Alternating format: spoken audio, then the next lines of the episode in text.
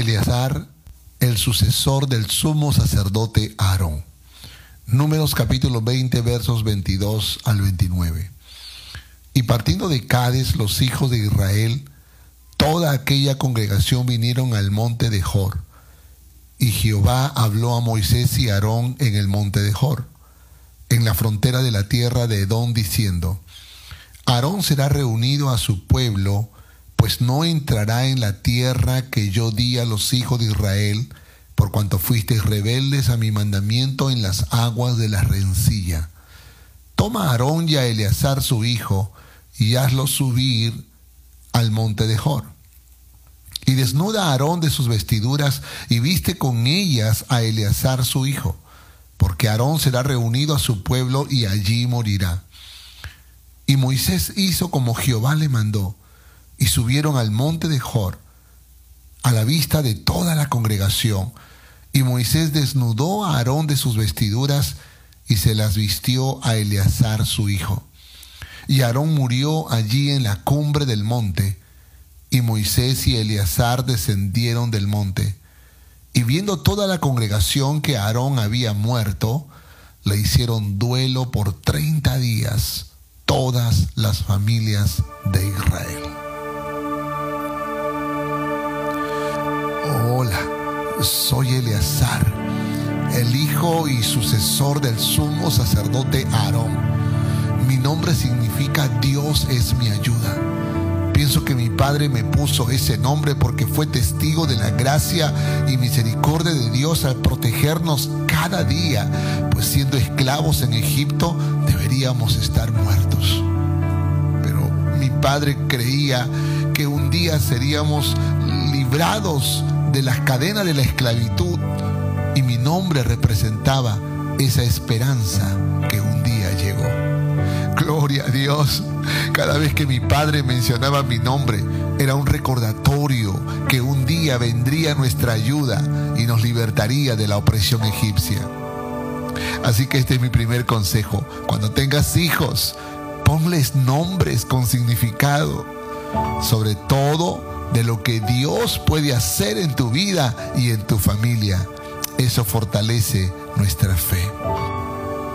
Recuerdo que un día el pueblo de Israel se quejaba en el desierto porque no tenía agua y murmuraron contra Moisés. Así que mi padre y mi tío Moisés se postraron en la puerta del tabernáculo pidiendo ayuda a Dios.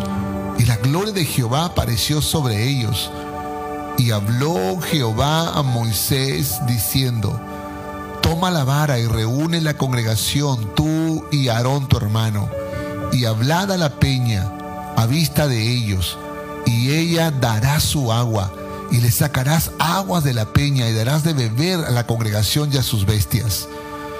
Mientras el pueblo se reunía en el desierto, seguían murmurando en contra de Moisés y mi padre Aarón por lo que ambos se fueron enojando poco a poco. Cuando el pueblo estaba reunido completamente, vi a mi padre desencajado, tenía el rostro muy serio y el ceño fruncido. Mi tío Moisés estaba peor. Podía entender y hasta justificar la presión que estaban viviendo, pues ese día el pueblo actuó con mucho menosprecio y rebeldía. Así que este es mi segundo consejo, y es que aprendas a vivir en las decisiones de tus líderes Puedes aportar, puedes recomendar, puedes proponer, pero nunca menospreciar ni menos revelarte, porque eso siempre traerá consecuencias. Lo que sucedió después determinó el tiempo del ministerio de mi padre y mi tío.